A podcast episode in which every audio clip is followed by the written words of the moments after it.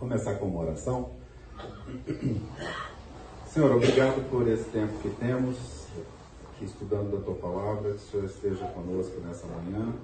Que o Senhor nos capacite para falarmos, capacite para ouvirmos, capacite para nosso coração para se abrir nas tuas verdades. É, temos desafios diários, é, nossas emoções, as tribulações que a gente passa, os desafios pecado, os conflitos. Então, Senhor, aqui nesse momento, o Senhor nos dê a reflexão da tua palavra com relação aos desafios que nós temos no dia a dia.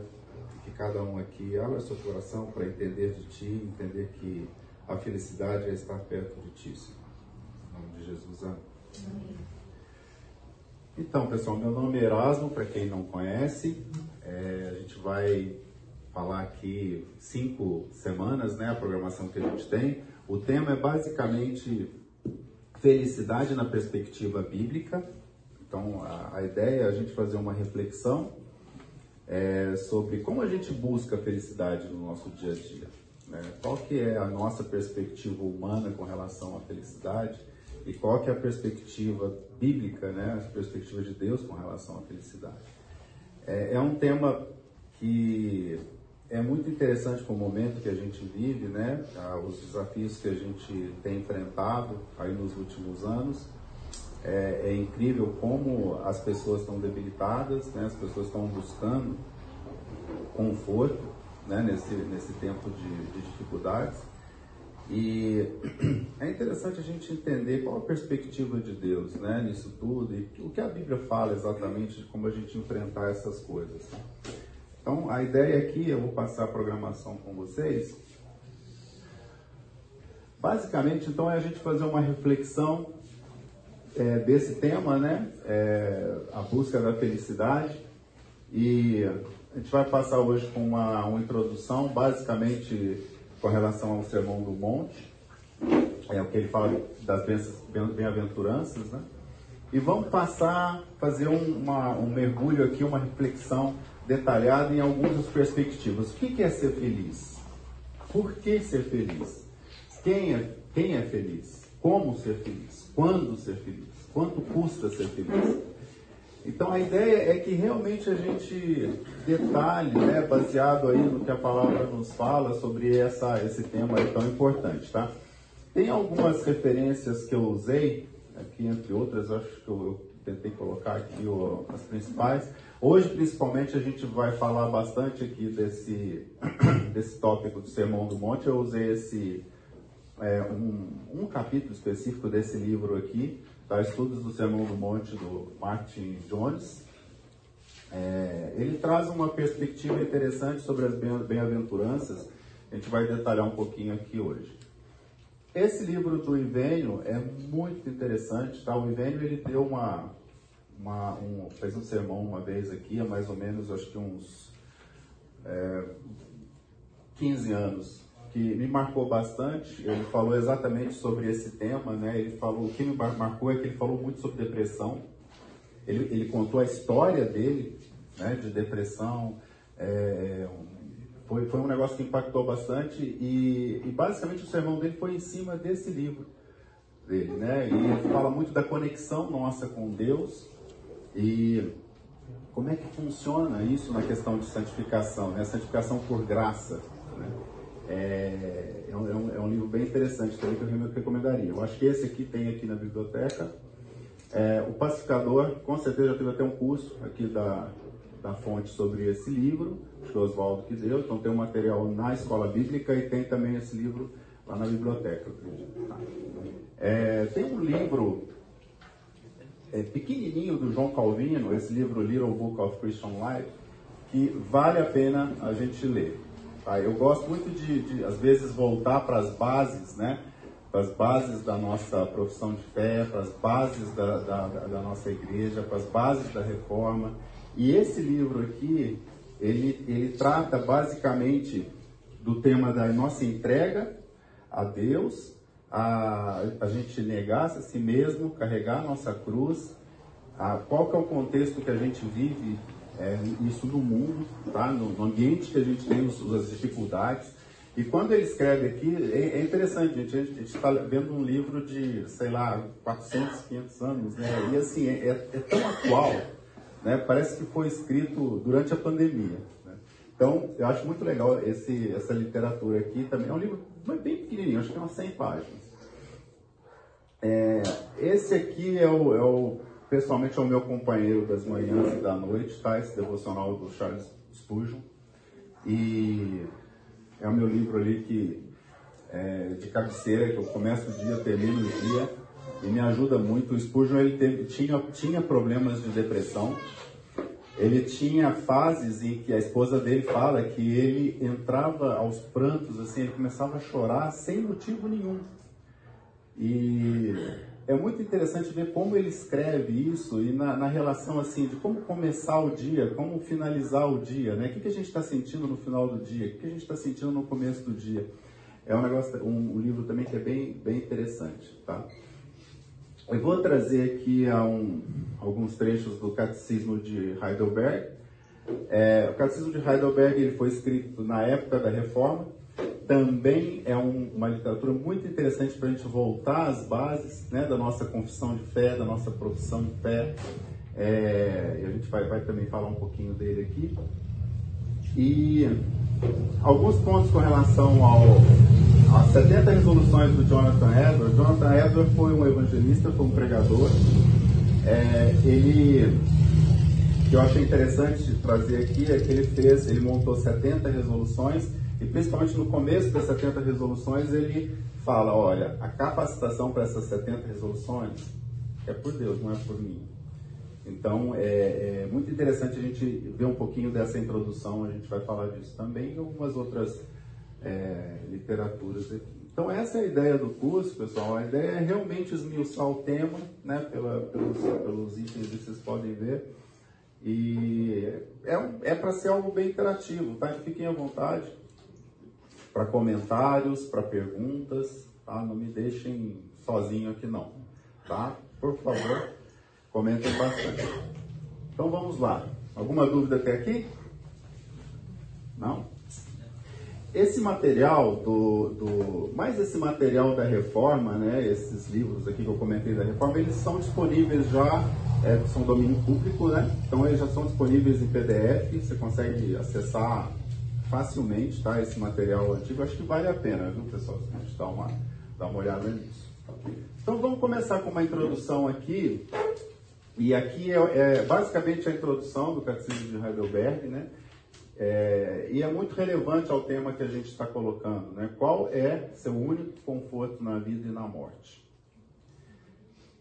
E tem uma, uma, um artigo que eu li esses dias, pessoal, do é, de um pastor, e ele já com 30 anos de ministério, ele teve o Covid na época mais complicada, né, do, do, do, do passado, do atrasado, não lembro bem, e ele fala que ele ficou com déficit de respiração, déficit de oxigênio muito sério, o médico virou para ele e falou o seguinte, falou, olha, é, você está numa situação muito crítica, é, daqui para frente, a gente tem que se preparar para já talvez entrar em oxigenação forçada, talvez já entrar em intubação. É, então já fique preparado, porque a situação não é boa, você vai ter limitação de, de para ver seus familiares, etc. E ele começou a ter algumas dúvidas na cabeça dele, né, nos momentos aí de. Eu acho que a pessoa, né, eu tive Covid há mais ou menos três semanas. Estou bem, tá, pessoal? Não estou mais transmitindo. E é, um dos sintomas é a confusão mental, né? Inclusive, vocês me desculpem, porque se eu esquecer alguma coisa aqui, der uma capengada aqui no curso, peço perdão para vocês, tá? Que eu tô... Uma das coisas que eu senti foi isso, me afetou um pouquinho a memória. Mas esse, esse, esse cara, né, esse pastor, ele, nessa situação toda, ele começou a ter algumas dúvidas. Dúvidas do seguinte, foi, puxa vida, talvez essa seja a hora que eu vá morrer. E aí? Como é que eu vou ser recebido? Será que realmente é, eu fiz tudo que eu tinha que fazer? Será que eu não vou ficar devendo nada? será que a minha fé é 100% genuína? Será que o meu perdão não é autêntico? Gente, olha o tipo de dúvida que esse cara teve. E ao mesmo tempo que existem essas dúvidas, existe tudo aquilo que a gente aprendeu da palavra também. E ele recorreu como resposta a isso a exatamente algumas confissões de fé básicas, né, que talvez ele tenha feito lá no, há 30 anos, quando começou a caminhada dele. Né?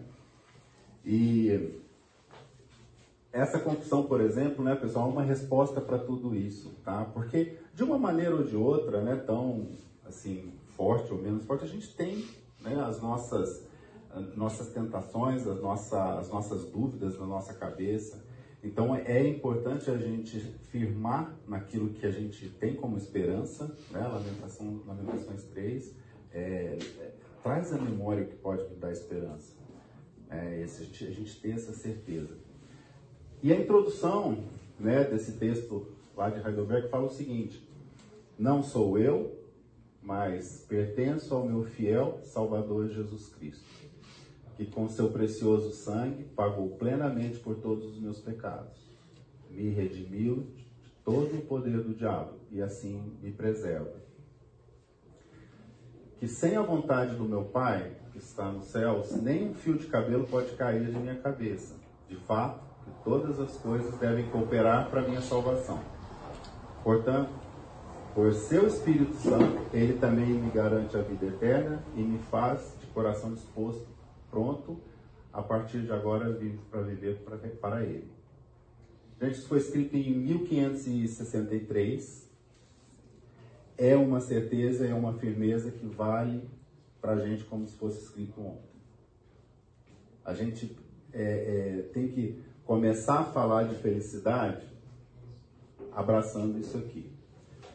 E qual é a revelação que Deus faz conosco, né? Como é a revelação que Deus faz conosco para a gente dividir isso aqui, né? O que aqui ele está falando basicamente da Trindade, nosso relacionamento com a Trindade, tá? E se a gente pegar aqui, né, esse esse texto e refletir no que a gente tem na palavra de Deus, é, a gente tem um relacionamento com Deus Pai. Então, lá em João 4, 8, 9, diz que Deus é amor. E a gente tem que refletir esse amor para com os outros. É, ele deu seu filho em amor, João 3,16, né, entregou seu filho para que a gente seja salvo. A, a gente tem um relacionamento com Jesus Cristo. E Hebreus 1, 1, 2 diz que há muito tempo a palavra foi dada pelos profetas e agora Jesus estava trazendo a mensagem para a gente né, naquela época. Então a mensagem é revelada através do Filho que se entregou por nós. Mas também Jesus, em João 14, 16, ele diz que ele está sendo assunto aos céus, ele está deixando o Espírito Santo, que vai ser a convivência conosco, né? vai ser nosso consolador, nosso ajudador em toda a nossa caminhada. Em Efésios 6,17 diz que a palavra de Deus a, é, é, a espada do Espírito. Então, como que o Espírito Santo atua na gente? Pela palavra de Deus. Então, é interessante como é que a gente se relaciona com Deus. É, muita gente fala, poxa, mas Deus falou isso para mim. É, como é que funciona isso na cabeça do cristão, né? Basicamente é isso, é um relacionamento com Deus Pai que revelou e entregou seu Filho em amor. O seu Filho em amor nos deixou o Espírito Santo que convive conosco como ajudador, né? o, o treinador nosso, o nosso auxiliador de todo momento, e ele deixou a palavra de Deus. Então é assim que Deus se revela conosco.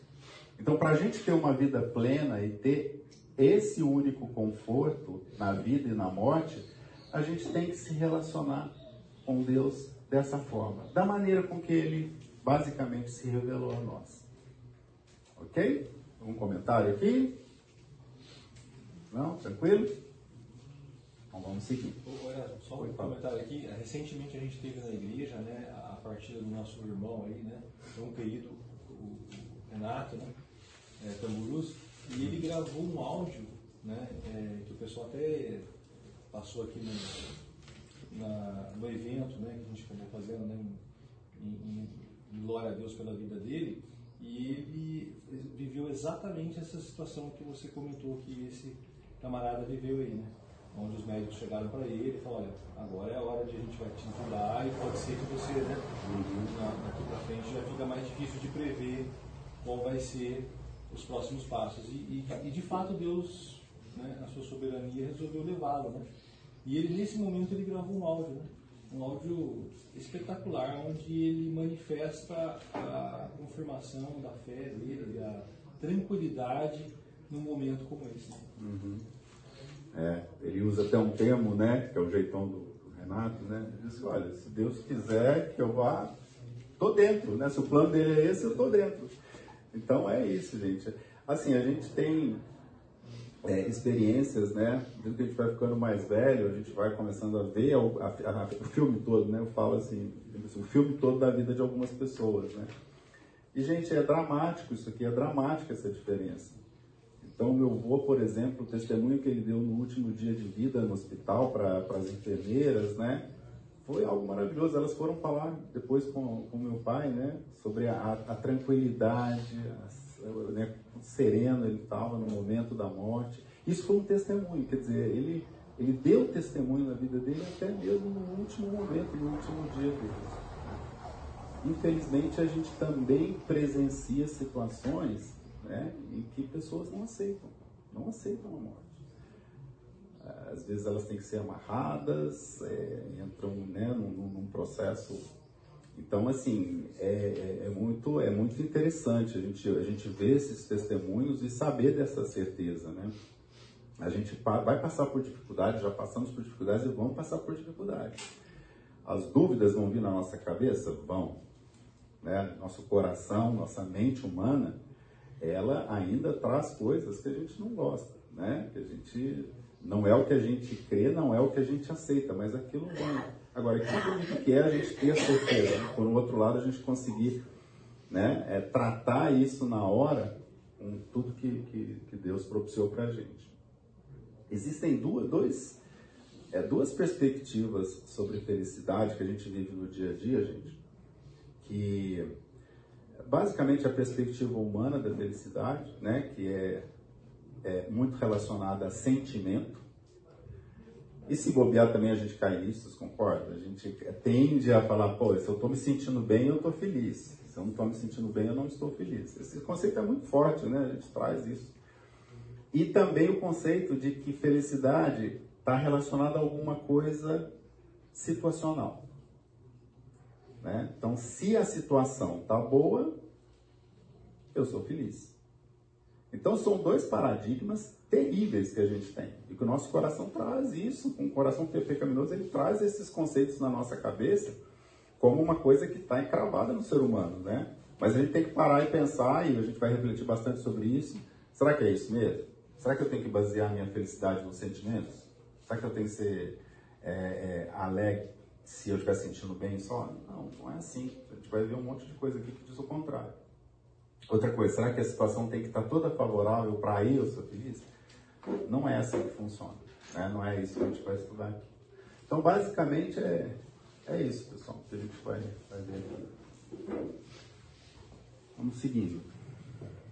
Bom, é, aqui eu vou trazer, principalmente aqui desse livro, né, alguns conceitos que ele usou com relação a, ao Sermão do Monte, as bem-aventuranças, né? É, aqui está uma visão do, do monte, interessante que ele lá é, perto de Cafarnaum, no mar, mar da Galileia, então Jesus estava próximo, né, vivendo na época próximo a Cafarnaum, e ele subiu a montanha e provavelmente tinha uma, uma vista como essa. Né? Então, basicamente aqui, né, a gente vai tentar esmiuçar esse texto e deixa eu, eu ler aqui, depois a gente vai no detalhe. Então, Mateus 5, né? Diz assim: Vendo as multidões, Jesus subiu ao monte e se assentou. Seus discípulos aproximaram-se dele e ele começou a ensiná-los, dizendo: é, Bem-aventurados, ou vamos ler aqui da seguinte forma, né? Como são felizes, né? Então, como são felizes os pobres de espírito, pois deles é o reino de Deus. Como são felizes, bem-aventurados os que choram, pois serão consolados. Como são felizes os humildes, pois eles receberão a terra por herança. Como são felizes os que têm fome e sede de justiça, pois serão satisfeitos. Como são felizes os misericordiosos, porque obterão misericórdia. Como são felizes os puros de coração, pois verão a Deus. Como são felizes os pacificadores, pois serão chamados filhos de Deus. Como são felizes os, os, felizes os perseguidos por causa da justiça, pois deles é o reino de Deus. Quando por minha causa os insultarem, os perseguirem, levantarem todo tipo de calúnia contra vocês, alegrem-se e regozijem-se, pois que grande é a sua recompensa nos céus. Pois da mesma forma, perseguiram os profetas que viveram antes de vocês. Bom, basicamente aqui é só falando sobre felicidade, é só falando sobre bem-aventurança. Né? E, e, e, é muito interessante a gente é, é, dissecar um pouquinho isso aqui, gente, porque ele fala, numa primeira parte dessas bem-aventuranças, ele fala do nosso relacionamento com Deus. Uma outra parte, ele fala do nosso relacionamento com o próximo. Então vamos tentar dividir isso aqui para a gente é, meditar, é, refletir um pouquinho sobre isso aqui. Então, numa parte, ele está falando o seguinte: é a gente apresentando as nossas necessidades a Deus. Então, a gente se apresentando como pobres, dependentes de Deus, a gente se apresentando como lamentando a nossa situação pecaminosa, lamentando a nossa natureza, a gente se apresentando humilde, se entregando, lembra? A gente leu no catecismo, né? É, se entregar totalmente. Não sou mais meu, sou do Senhor. Então a gente se entregar humildemente a Ele e como resultado, né? A gente, Ele nos transformar e temos fome e sede de justiça.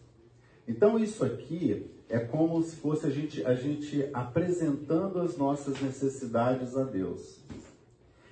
E isso causa um efeito, que é a segunda parte, pessoal, que é basicamente o seguinte: é, sendo pobres, né, sendo dependentes de Deus, a gente é transformado para sermos misericordiosos chorando e lamentando a nossa situação, é, é, a gente é transformado e, e purificados por Cristo. Humildes e entendendo a nossa é, posição de pequenez, né, a gente é capacitado a sermos pacificadores. E essa aqui é a preparação que Cristo nos dá, nos dá para vivermos as nossas, nossas tribulações, as nossas dificuldades e tudo mais. Então aqui, entenda que é um processo né, de apresentação das nossas necessidades e um processo de capacitação pelo Senhor Jesus Cristo para ter esse resultado aqui. Tá? É, essa perspectiva é interessante, né, o que, o que o Martin Jones fala com relação a esse texto do Sermão do Monte, porque é, é, bom que a gente separe essas coisas, né? A gente primeiro a gente se apresente como totalmente dependentes de Deus nesse processo. É, a gente entende que a gente não consegue seguir, a gente não consegue ter êxito na salvação se a gente não se apresentar para Ele dessa forma que os textos falam aqui. Então vamos, vamos dividir um, vamos dividir um pouquinho mais isso aqui para a gente detalhar, tá? Aí vocês vão, acho que vocês vão entender um, um pouco mais, tá? O primeiro ponto aqui fala dos pobres, né? Dos, dos, dos pobres de espírito e, ah, em consequência, a gente, se, a gente se tornar misericordioso. É, então tem um texto aqui de Lucas 21, 1, né, que Jesus olhou e viu os ricos colocando suas contribuições nas caixas de ofertas. Viu também uma viúva pobre colocar duas pequenas moedas de cobre e, e disse, afirmo que essa viúva pobre colocou mais do que todos os outros. Todos esses deram do que lhe sobrava, mas ela, na sua, na sua pobreza, deu tudo o que possuía para viver. Lucas 21, 1. Então esse conceito de pobre é, é um conceito de dependência. Se a gente entender o que, que a viúva fez, ela basicamente né, foi um, um, um, ato de dependência de Deus. Porque ali ela entregou basicamente tudo que ela tinha. É, então, da mesma forma, né, a gente, na, no, no nosso contexto aqui, o que é basicamente a gente se colocar como pobre? Dependência de Deus. Isso é tão importante na nossa vida, pessoal, porque a gente, quando a gente acorda pela manhã numa segunda-feira e tem um montão de desafios pela frente, é, a coisa se torna tão mais leve quando a gente já começa né, a segunda-feira se entregando a Deus, entregando o nosso dia, entregando as, as, dificuldades que a gente vai ter, entregando a nossa falta de capacitação. É uma oração muito simples, Senhor, eu não consigo. Eu não consigo. Eu tenho um, eu sempre tive um problema muito forte de, de, de, de depressão da segunda-feira de manhã. É um negócio assim terrível, tá? E, e, isso desde, desde mocidade. E eu convivi com isso muito tempo sem precisar conviver. Sofri pra caramba, carregava, né? Carregava amanhã de segunda daquela forma que achando que eu não ia conseguir fazer nada, que tudo vai dar errado que o mundo é muito difícil, né? Aquela coisa toda. Né? E é, como a gente consegue virar a chave, gente? Se a gente aplicar esses conceitos aqui, basicamente, assim, de uma forma muito simples, sabe? É se entregar a Deus, né? De manhã já, dizendo, Senhor, me ajuda a tocar isso aqui que eu não estou conseguindo. Sabe? A gente vira o jogo escutando um louvor, faz uma oração dessa, escuta um louvor, canta, adora. Gente, funciona. Funciona. A nossa entrega a Deus em humildade funciona. Então, é, a primeira parte aqui né, desse texto, é, a gente pode entender da seguinte forma, né? Perto de Jesus, a gente sabe que só Ele pode satisfazer nossas necessidades. lembra que é a perspectiva de relacionamento com Deus, né? Se a gente voltar aqui, Lembra aqui, ó, essa primeira parte aqui, o relacionamento com Deus, e a segunda parte, a capacitação do relacionamento com os outros. Então, é, é, se a gente está perto de Jesus, sabemos que só Ele pode satisfazer nossas necessidades. E com isso, libertamos os outros da obrigação de atender nossas expectativas. Como é que a gente se torna misericordioso? Como é que a gente entende que a gente é, não pode alimentar expectativas erradas das pessoas, né? expectativas falsas e reais? Né? E aqui começa né, a, a, a dificuldade nossa. A, a, a questão de, é, de expectativas que a gente tem é muito sério, pessoal. É muito, muito difícil. A gente lida com isso e briga com isso o tempo todo. A gente, é, é, se a gente pode, se a gente até pensar, né, por exemplo, relacionamento conjugal, né? Como a gente tem expectativas. Vocês concordam?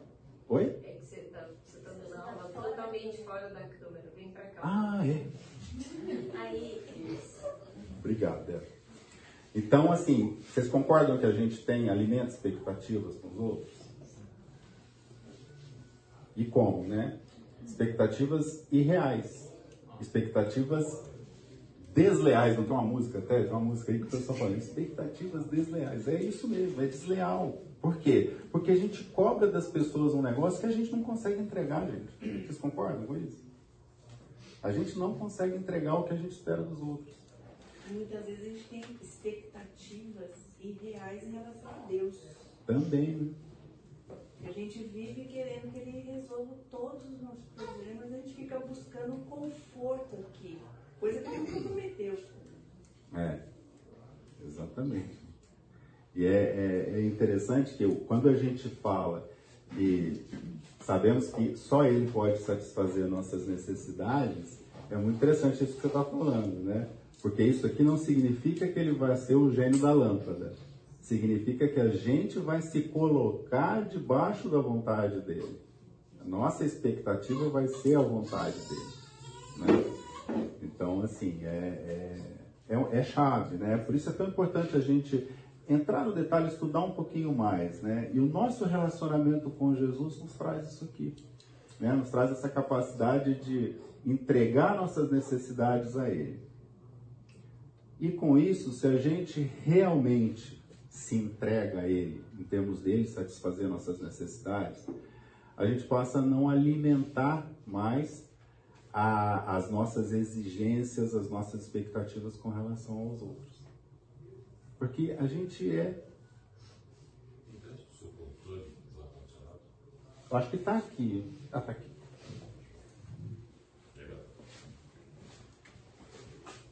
Já atrapalhei, né? Ah, que isso, não tem problema. Então é isso, gente. E é essa capacitação aqui que a gente está falando, né? Libertar os outros com relação às nossas expectativas. Tá claro para vocês essa associação? Eu acho que quando é, é, o Martin, né, Lloyd, ele, ele faz essa, é, coloca essa perspectiva, porque normalmente o texto não está assim exatamente nessa ordem, mas existe uma correlação importante da gente olhar para o Sermão do Monte como algo que, primeiro, vai definir um padrão que a gente não consegue né, cumprir por nós mesmos, certo? E segundo, ele apresenta o caminho da graça para a gente atingir essas coisas. Então, o é, é, que, que acontece? Ah, existe um existe um, um, uma, uma linha né, de, de, de estudos hoje. Eu tenho discutido isso muito com meu filho. Meu filho mora lá nos Estados Unidos e ele falou que existe uma tendência muito forte das igrejas lá hoje em uma polarização é, no liberalismo ou uma polarização no legalismo. Ele disse que é um movimento tão forte, gente, que ele, ele mudou de cidade e ele teve uma dificuldade enorme de, de encontrar né, uma igreja, porque ele falava, pai, eu, eu, eu fui, vi, escutei algumas igrejas aqui, vai, cai para o liberalismo. Eu fui para outras aqui, é um legalismo terrível. Eu comecei a ter, assim, é, problemas até mesmo, assim, de, de, de bater tudo que eu aprendi, né, com o que eles estão falando, e segurar as pontas, porque até eu mesmo comecei a, a ir para um lado legalista, no seguinte, de, coisa de, de, questionar, né? questionar a minha vida, questionar a minha fé, e não é assim. Então existe um movimento lá que eles estão chamando de, de lei e, e, evangelho, que é muito interessante, que é a gente é, é, é entender que a mensagem, né, é, ela vem sempre numa perspectiva de lei, que é importante, né? mas junto da perspectiva da graça e do evangelho. Se a gente tirar a graça e o evangelho e olhar só a lei, a gente está morto, porque a gente não consegue. A lei serve para o seguinte, dizer assim, ó, tá vendo essa, essa referência? É aqui a minha referência. Isso é muito interessante na passagem do jovem rico, né? Quando Jesus fala com o jovem rico, o jovem rico chega para ele e fala, bom mestre, ele já começa, ele falou, cara, quem é bom? Bom só tem um. Então se a gente analisar qual que era a perspectiva do jo jovem rico quando ele foi conversar com, com Jesus, é 100% lei. 100% lei. E Jesus vendo isso, confronta. Cara, ele, ele pergunta para Jesus, o que, que eu tenho que fazer né, para ter a vida eterna? Jesus fala, cara, Olha a lei aí. Né? Você não matarás, não adulterás. E ele encheu o peito e falou para Jesus: Olha, eu gabaritei já, tá tudo legal.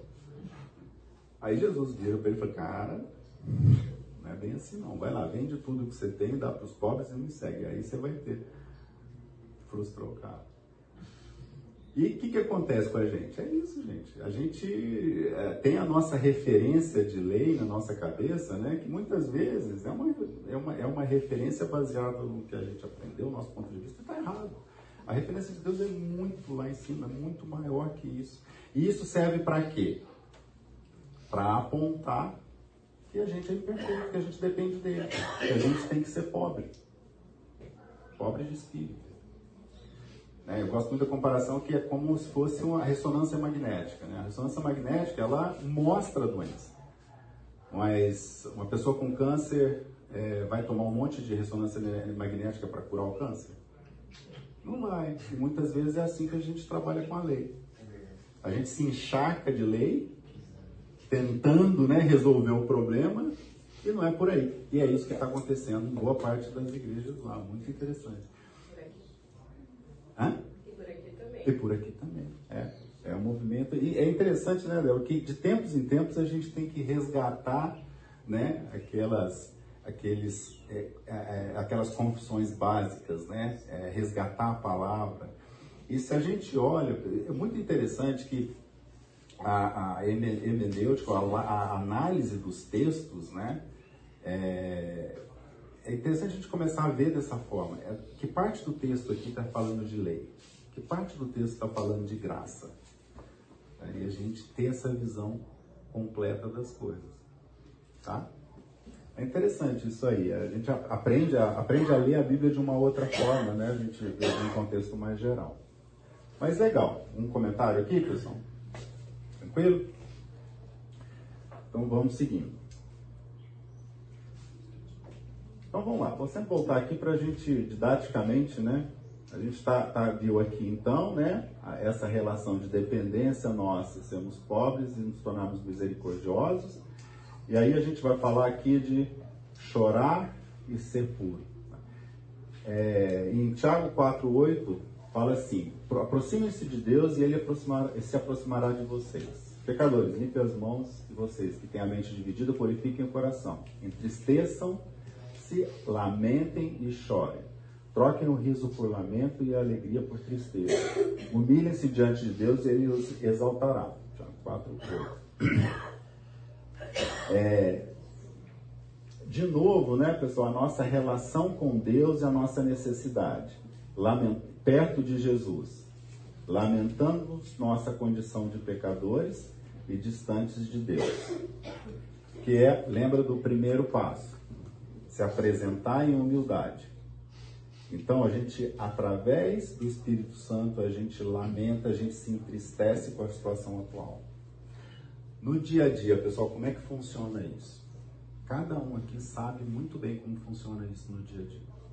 Cada um aqui, com o Espírito Santo, sabe as luzes de alerta que aparecem para a gente nos momentos da nossa vida sabem a tristeza que nos dá quando a gente peca e se afasta né, do Senhor por nossa opção do pecado. Cada um de nós aqui sabe como dói isso no nosso coração e sabe uma coisa boa? Esse é o processo que Deus usa para a gente ser purificado.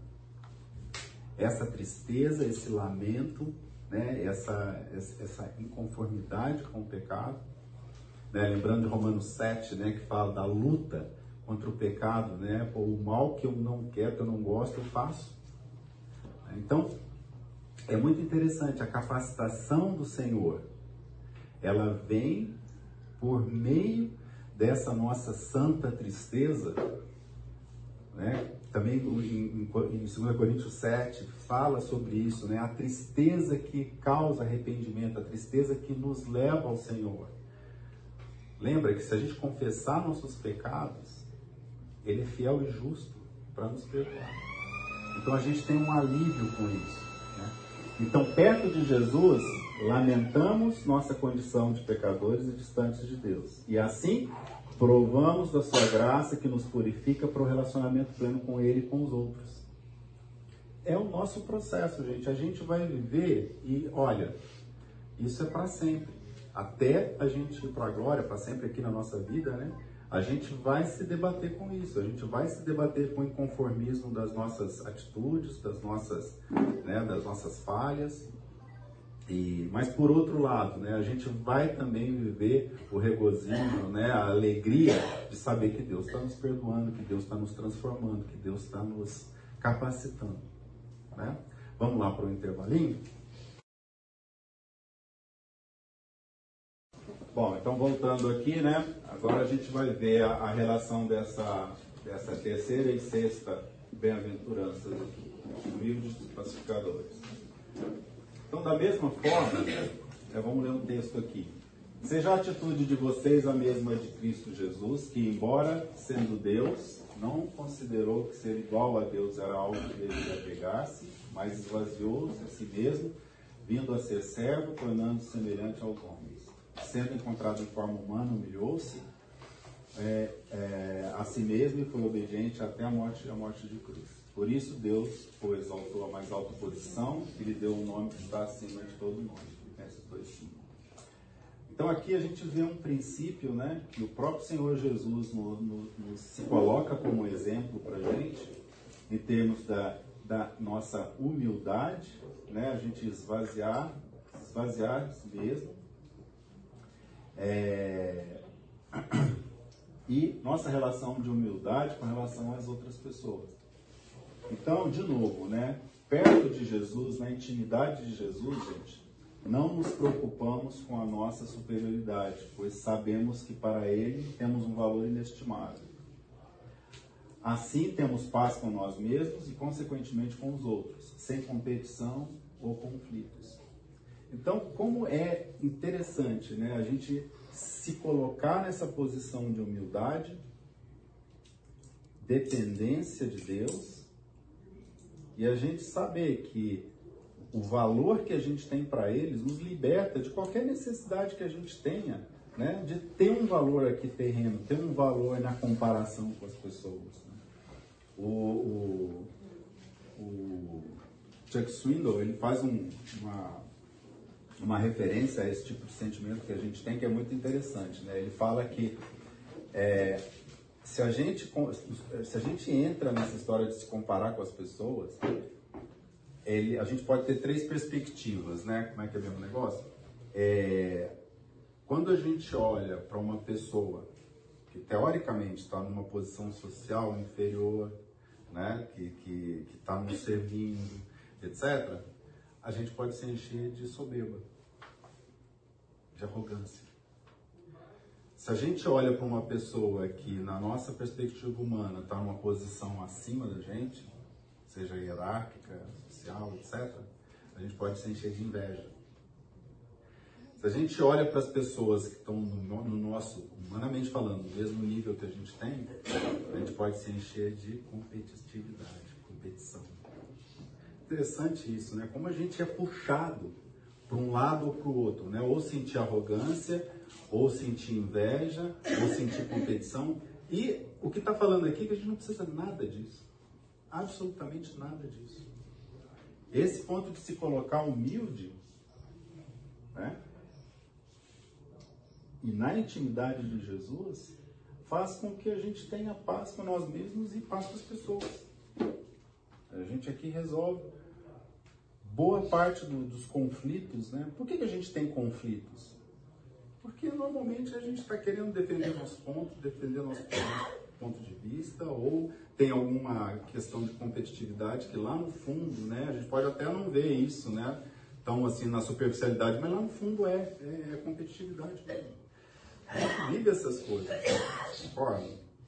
É, vamos ser sinceros, né, a gente, a gente lida com essas coisas em todo momento. O tema, assim, se a gente for pensar aqui nesse curso, a gente vai falar disso um pouco para frente, mas é, o que que basicamente tira a nossa paz? O que, que tira a nossa felicidade? O que, que nos priva da nossa alegria? Vamos tentar olhar três situações né, que normalmente englobam tá, a, a, nossa dificuldade com relação a isso. Um, tribulações. A gente, a gente vive as tribulações, não tem jeito, a gente não tem promessa que a gente não vai viver isso. Pecado, a tentação. Isso também nos afeta. Relacionamento com as pessoas. O medo para mentira. Então, é, é, muito interessante isso porque a, a, a tribulação ela está relacionada à ansiedade, a medo, à incapacidade. O que, que vai acontecer, né? Então é interessante isso, né? Cada um tem uma perspectiva, vocês concordam? Cada um de, vocês tá, nessa hora está pensando aqui, né? Pode estar tá pensando, o que exatamente te tira a paz? É medo? É, por exemplo, mágoa? Olhando perspectiva de relacionamentos. Né? É mágoa que você tem das pessoas, aquilo que você está alimentando, né? A gente fez um, um estudo lá na, na, na nossa, é, que exatamente dando essas três perspectivas, né?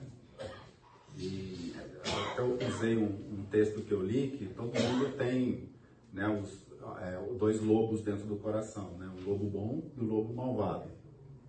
E tem uma lenda indígena né, que o, o netinho chega pro vô e falou, tô com muita raiva de uma pessoa aqui, né? O que eu faço? Né? Eu não consigo desvencilhar dessa raiva, né? Aí ele conta, falou, olha, todo mundo tem dois lobos dentro do coração, lobo bom e lobo ruim. E eles lutam entre si o tempo todo. Aí o menino perguntou, mas quem que ganha? Quem você alimenta. Então é interessante que a gente pode alimentar, é nossa escolha isso, concorda, gente? Então, por exemplo, se, se você tem né, a situação que incomoda assim de medo, né, lembra da minha segunda-feira de manhã também, que eu me sinto totalmente incapacitado. Eu vou alimentar isso? E alimentar basicamente o que, que é? É você ficar curtindo aquilo, certo? É, é alimentar a sua cabeça. Se, se você tem um, uma mágoa com a pessoa, você pode escolher. Ou alimentar aquilo, né? Ficar remoendo. Quando a gente, como a gente gosta de remoer isso, né, pessoal? Puxa vida, alguém ofendeu, falou alguma coisa pra gente, a gente gosta de ficar rodando o filme de novo, né? Ah, roda de novo, vamos ver de novo, vamos ver de novo. E fica curtindo, né? Das curtidas na cabeça da gente. Então é isso. Pecado, como já falamos, né? Como o pecado nos entristece. Então, mas a gente vai alimentar né, o pecado? A gente sabe da consequência, a gente sabe como nos deixa triste. Né? A gente vai alimentar esse lobo? Não. Então é interessante a gente pensar, a gente vai falar muito disso, dessas três perspectivas, e se vocês fizerem o exercício aí, vocês vão ver que cai em uma delas. Né? É, mas é um, é um, é um desafio para a gente. Vamos continuando aqui. Mas, Erasmo, aí nessa situação, é interessante a gente talvez refletir um pouco como é que a gente faz para assumir a perspectiva de Deus. Exatamente. É, quando a gente lê né, Romanos 12, né, quando fala de não nos conformarmos né, com esse mundo, com a nossa natureza, é, é exatamente isso, né? a gente transformar, né? o que, que é o culto racional? É a gente tomar controle dessas coisas. É, não, não, não nos conformarmos com a nossa natureza e o que você está falando, e a gente olhar para a natureza de Deus, olhar para a perspectiva de Deus em humildade e dizer, Senhor, eu não consigo lidar com esse medo. Me ajuda nisso. Me ajuda a lidar com esse receio que eu tenho, essa ansiedade, eu não sei o que vai acontecer, né? A situação pode piorar. É, e a gente vê muito isso hoje em dia, né? Cada hora é uma coisa, né? Pandemia, depois guerra, etc. Então, é uma coisa que a gente luta bastante. Mas também tem, tem essas outras características. E, e em cada momento a gente está lidando com uma coisa, né, pessoas? Concorda? A gente está lá bem, acordou bem, tudo, está lá no trânsito, vem alguém e te xinga. O que, que acontece? Parece que desaba, né? A tendência é desabar. Mas não pode ser assim. A gente não, não, não deve alimentar essas coisas. Não por nossa capacidade. Né? A gente tem que chegar para Deus e dizer, Senhor, me ajuda. Eu estou com a mágoa de uma pessoa que esse negócio está me corroendo. E, e posso ser sincero com o Senhor? estou gostando desse negócio. Né? A gente não nota, mas a gente gosta disso. Ou seja, a oração seria um instrumento muito eficaz para começar a tratar disso. É, sabe, sabe o que? Eu acho que oração na dependência de Deus, oração sincera, e principalmente dizendo para Deus, Senhor, olha só, eu estou com medo. Eu estou com mágoa. Sabe, confessar é uma oração de confissão. É, isso é muito valioso né, para o nosso relacionamento com Deus. eu acho que também a gente estudar, sabe, a palavra e à medida que a gente vai se familiarizando com a palavra, os textos começam a vir, a tribulação que você está passando. Eu estava há 10 anos, eu tive um, um problema de, de, alergia a um medicamento, dei entrada no hospital, aí tomei um medicamento que eu não sabia, eu era alérgico.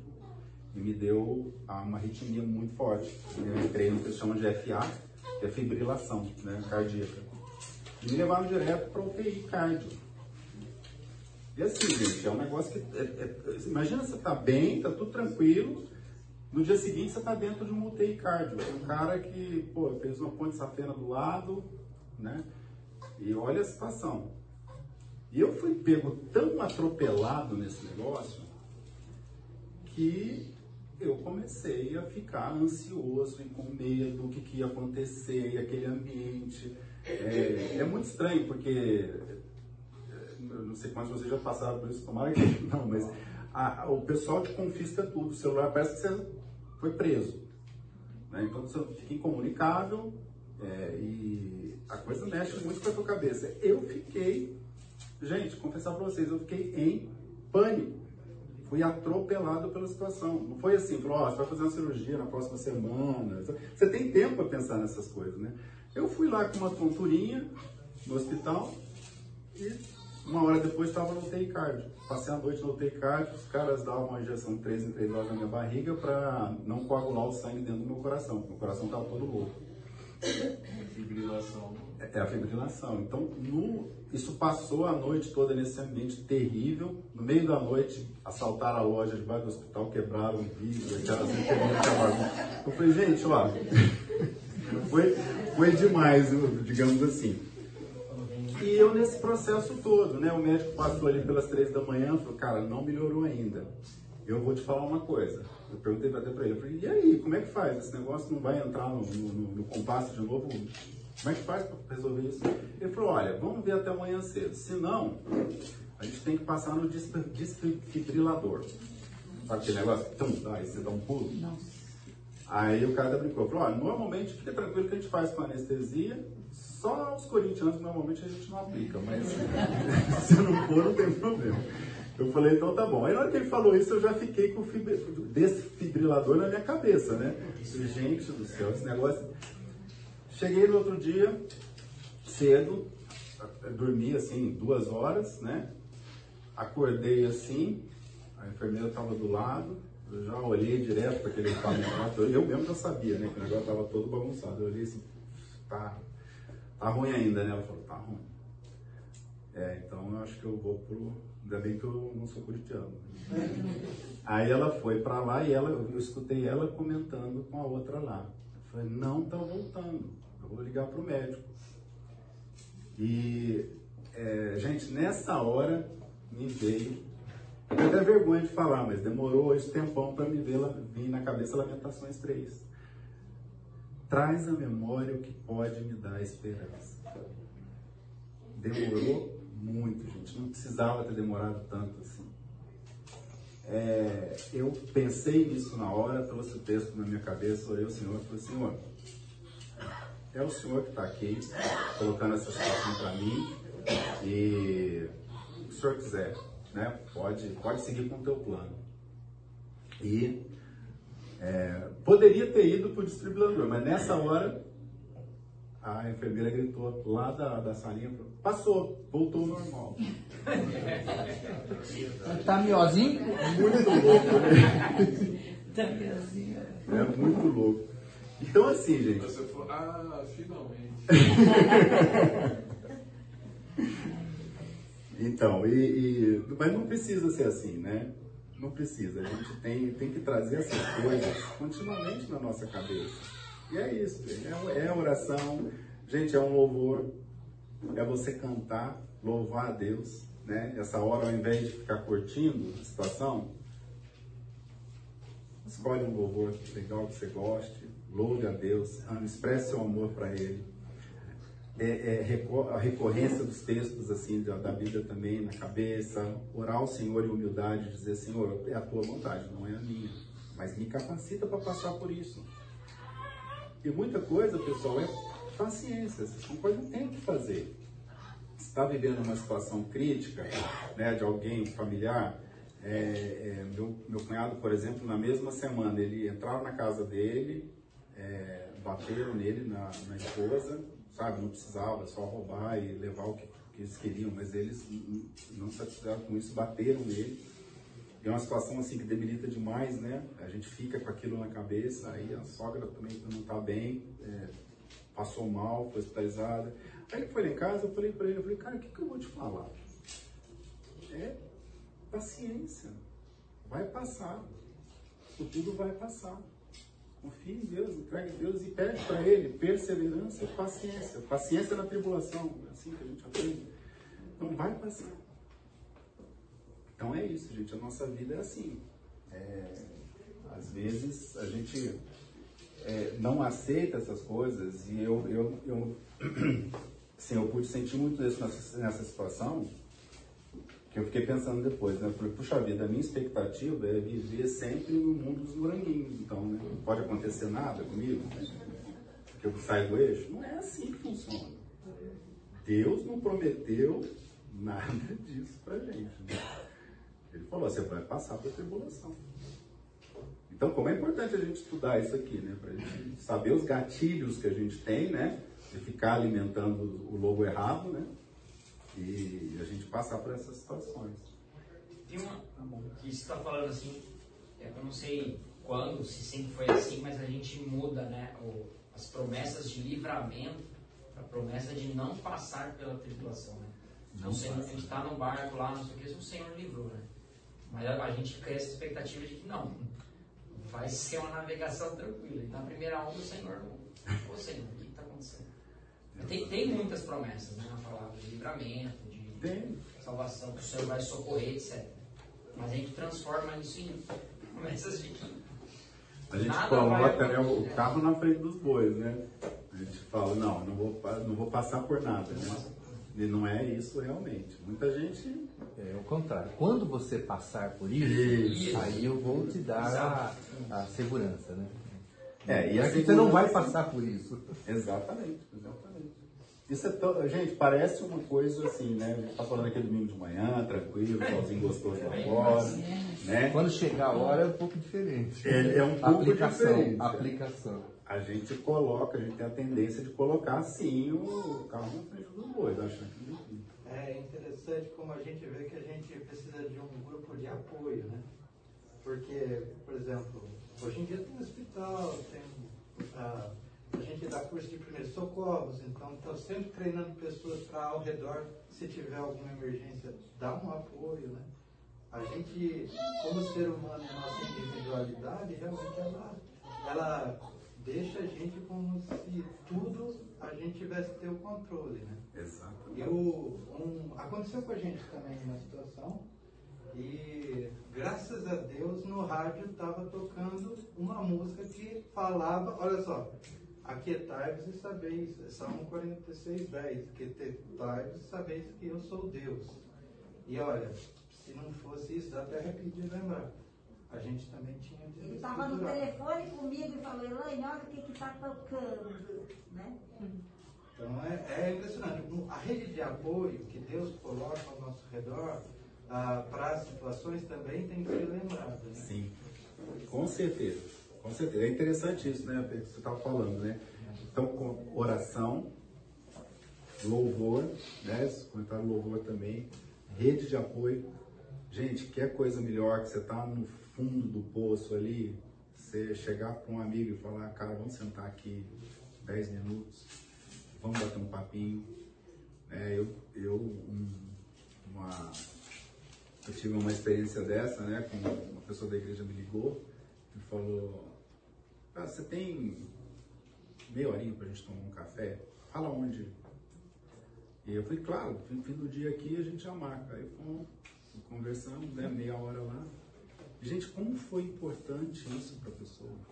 Como foi importante? Porque às vezes a gente, vocês sabem disso, a gente entra, né, ali no, no, no olho do furacão e é incrível, gente, mas os nossos irmãos têm a capacidade também de, ó, por Deus, né, pelo Espírito Santo, tirar a gente de lá, dar uma outra perspectiva. Né? Então conta muito isso também. São coisas que parece que a gente está colocando aqui uma receitinha de bolo, mas não é uma receitinha de bolo, é a palavra de Deus que fala pra gente, né? É, é, é, é, gente, é louvor, é amar a Deus, é oração, é estar com os irmãos, é ler a palavra, e a palavra de Deus vinha à nossa cabeça nesses momentos. Então, como é bom a gente se preparar. O, o Pedrinho, quando ele estava com a filha, né, logo quando nasceu, ele passou uma dificuldade enorme, ele falou um negócio para mim que eu nunca, nunca vou esquecer. Ele falou, Herado, é, agora, nesse momento, está caindo a ficha e fazendo sentido um monte de coisa que eu aprendi em dezenas, centenas de domingos. Agora está fazendo, tá, tá, tá, fazendo sentido para mim caindo a ficha.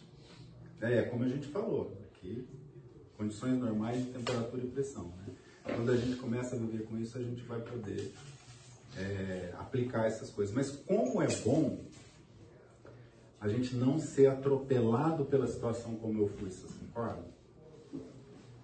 Como é bom a gente já imediatamente, ou mais rápido possível, lançar a mão do que Deus tem para nós, para a gente poder ter paciência. Não que Ele vai resolver, né, como a gente está falando, mas a gente ter perseverança, ter paciência, ter esperança né, e lidar com aquilo.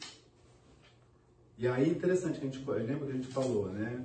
O mundo entende felicidade como emocional 100% e situacional 100%. Olha como é drástica a diferença que a gente está falando aqui. Né? A gente está falando que a gente pode ter paz e pode ter conforto, mesmo quando a gente está numa situação adversa. É essa a promessa. Né? Eu, eu, diria que o mundo coloca aí também, nesses dois aspectos que você falou, é, a promessa que todas as suas necessidades são atendidas quando você precisar. É. É, não é, não é assim que é a promessa de Deus, né? A gente está lendo aqui, inclusive. Né? Mas a gente, tem, a gente tem essa pressão, né? Na nossa cabeça, nosso coração pecaminoso tem as tendências. É como se diz, você não pode impedir que os passarinhos fiquem, né? Voando em cima da tua cabeça, mas você pode impedir que eles façam um ninho na tua cabeça. Ou seja, você vai se entregar, você vai entregar teu coração a isso, você vai alimentar essas coisas? Não, a gente pode ter o controle disso. Né? Faça o que o ninho de Romanos 12. Não, eu não vou me conformar com isso, né? E eu vou pedir ajuda para Deus para que a minha mente seja transformada, que Ele me dê uma ajuda nesse momento. É muito prático, gente. Tá bom.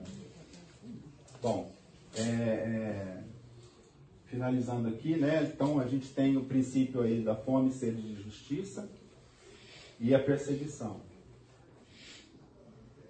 Bom, então Mateus 16, 24, né? Então Jesus disse aos seus discípulos: Se alguém quiser acompanhar-me, negue-se a si mesmo, tome a sua cruz e siga. Pois quem quiser salvar a sua vida, perderá, mas quem perder a vida por minha causa, a encontrará. Pois que adiantará o homem ganhar o mundo inteiro se perder sua alma? Ou o que o homem pode, poderá, poderá dar em troca de sua alma?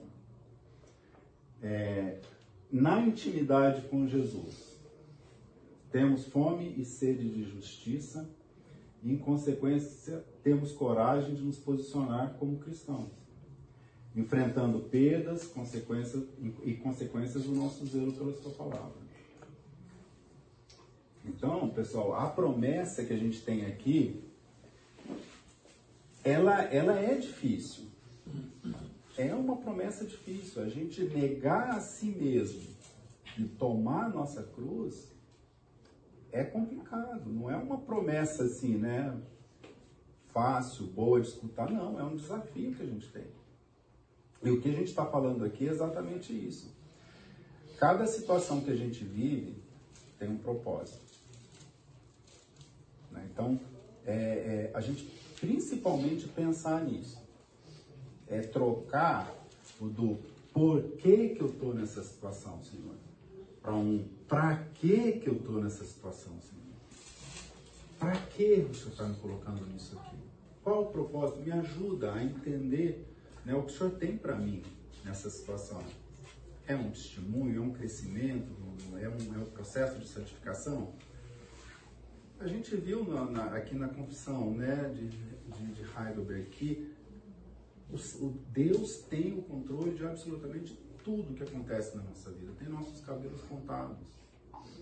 Então, se ele manda alguma coisa pra gente, é porque ele tem algum plano, gente. Não é pra gente passar, matar o tempo, né? Não. De alguma forma ele vai trabalhar no nosso coração.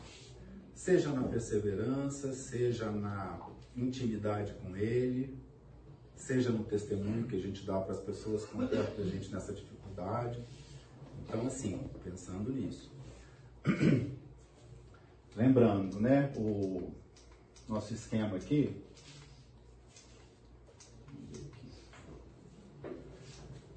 Então, nosso posicionamento com relação a Deus, com relação a nossas necessidades, né, é, e nossa dificuldade.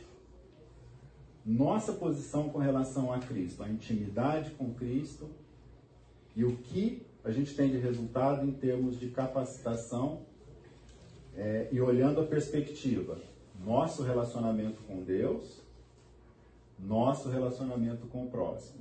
Lembra dos dois mandamentos principais? Amar a Deus né? E o próximo como a si mesmo. Então, essa, esse é o, é o resumo que a gente tem ah, com relação a essa ideia de a gente buscar o Senhor na capacitação dele, com nossas necessidades, é, transparentes, honestos com ele, é, tudo que a gente precisa e esperar aqui a capacitação que ele nos vai dar.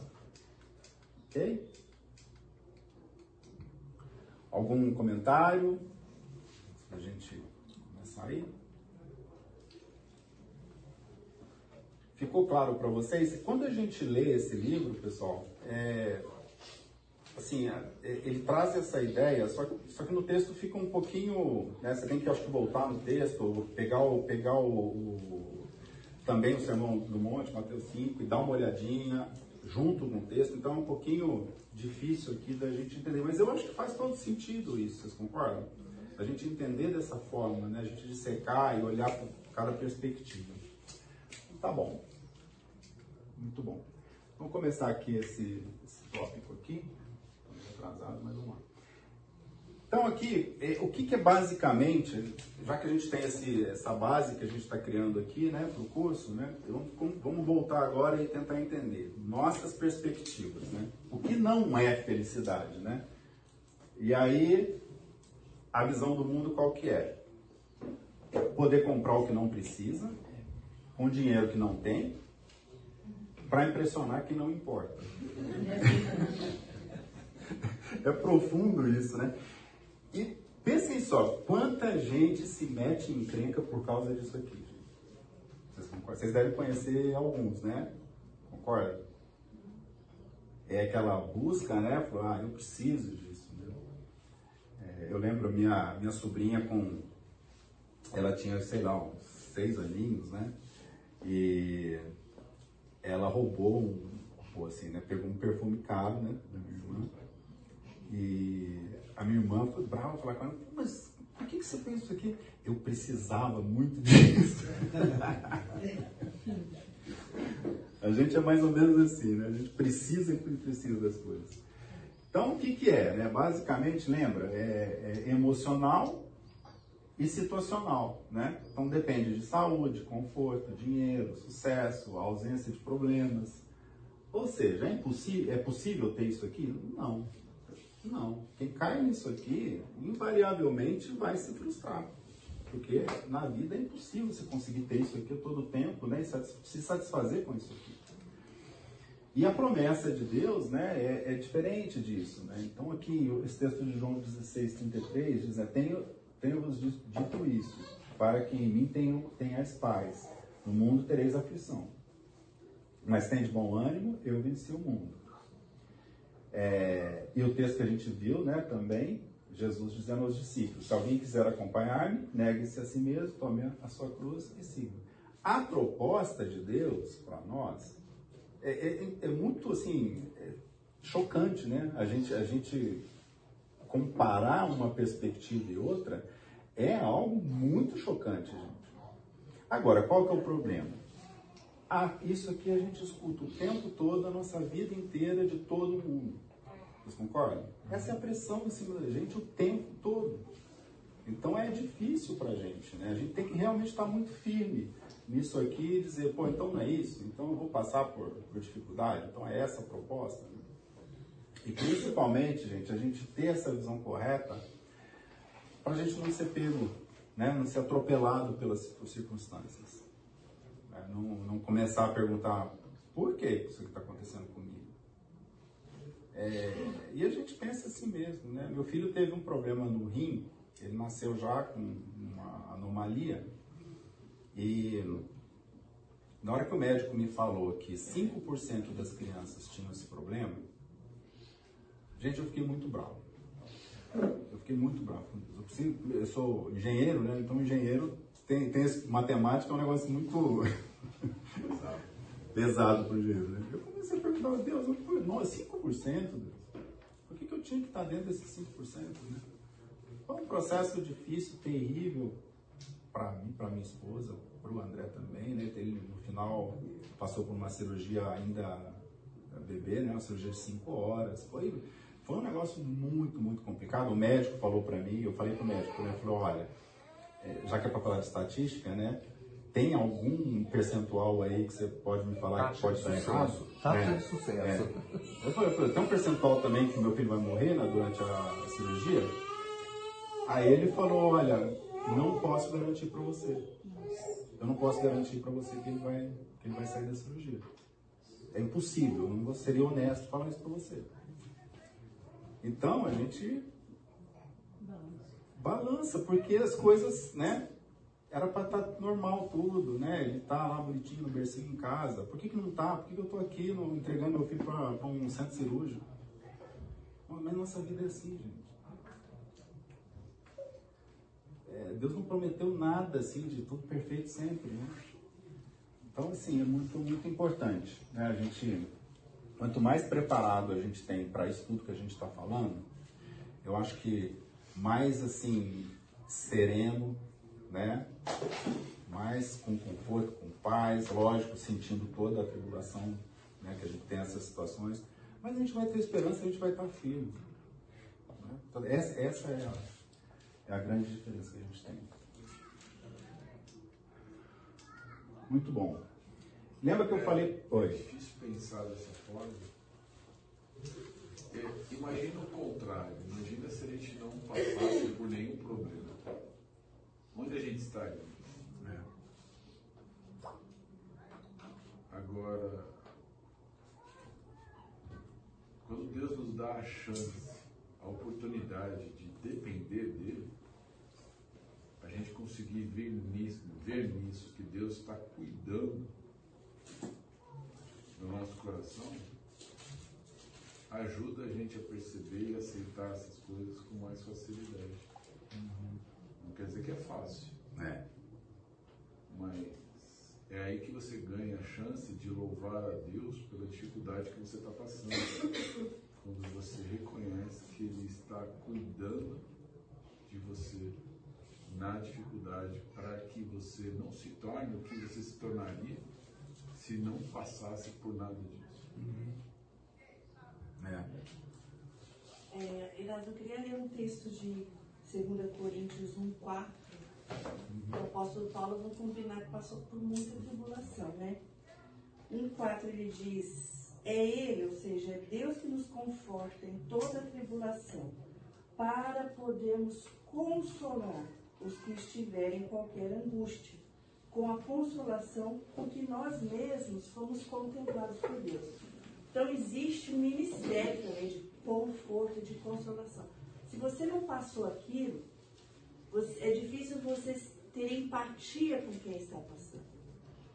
Então a tua experiência vai ser muito mais proveitosa consolando alguém que você já passou por aquilo.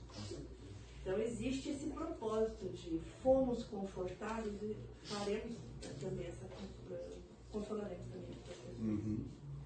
E a gente ficar atento a isso, né? Porque se Deus, muitas vezes, Deus usa a própria situação como um testemunho da sua vida. Quantas vezes a gente já escutou, né? É, as pessoas ficarem admiradas em, em, em perceber a confiança, a esperança né, em situações muito difíceis. Eu te pergunto, por que, que você está com tanta calma? Como é que você consegue? Que é aquela paz que não tem compreensão humana, não há entendimento humano, é sobre-humano. Exatamente. Exatamente. E, e, uma coisa interessante, né, que está relacionada a isso também, que uma das coisas mais preciosas que eu tenho nessas situações, algumas que eu comentei com vocês, é o quanto isso contribuiu para minha intimidade com Deus. O quanto isso contribuiu para eu entender a capacitação do Espírito Santo. E aí em cores, né, pessoal? Porque uma coisa é a gente ler, entender, né, aprender isso na sala de aula e tal. Mas passar por isso é precioso, é preciosíssimo. E essa intimidade nos leva a dar esse testemunho. Que é coisa mais legal, porque você não vai estar tá falando simplesmente com a pessoa, ah, vai passar, fica tranquilo. Não, você vai dar uma esperança concreta para ela. Jesus Cristo, na sua vida, pode te capacitar para isso. Pode te capacitar para passar por essas coisas com firmeza, com esperança. Uma coisa, todo mundo vai ficar triste, todo mundo vai ficar, né?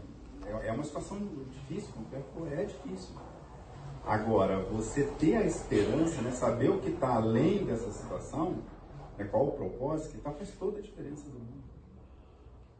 Então que a gente tenha né, essa, primeiro essa expectativa correta do que Deus tem para gente. Segundo, a gente olhar para as situações com olhos diferentes, né? Olha, qual que é o testemunho que eu posso dar? Como é que isso aqui vai servir para minha vida? Isso vai me aproximar de Deus, né? A gente fazer esse exercício de sempre trazer isso, né? Trazer a memória, lembrando o texto, tá bom? Vamos encerrar com uma oração, pessoal. Senhor, obrigado porque o Senhor é, nos dá a certeza, nos dá a esperança que em Ti temos a capacitação para lidar com o nosso dia a dia. É, traz à memória estas palavras, esses ensinos a todo momento da nossa vida, nos capacita para que sejamos firmes e nossa vida seja um testemunho do teu nome, mesmo nas circunstâncias mais difíceis. Em nome de Jesus, amém.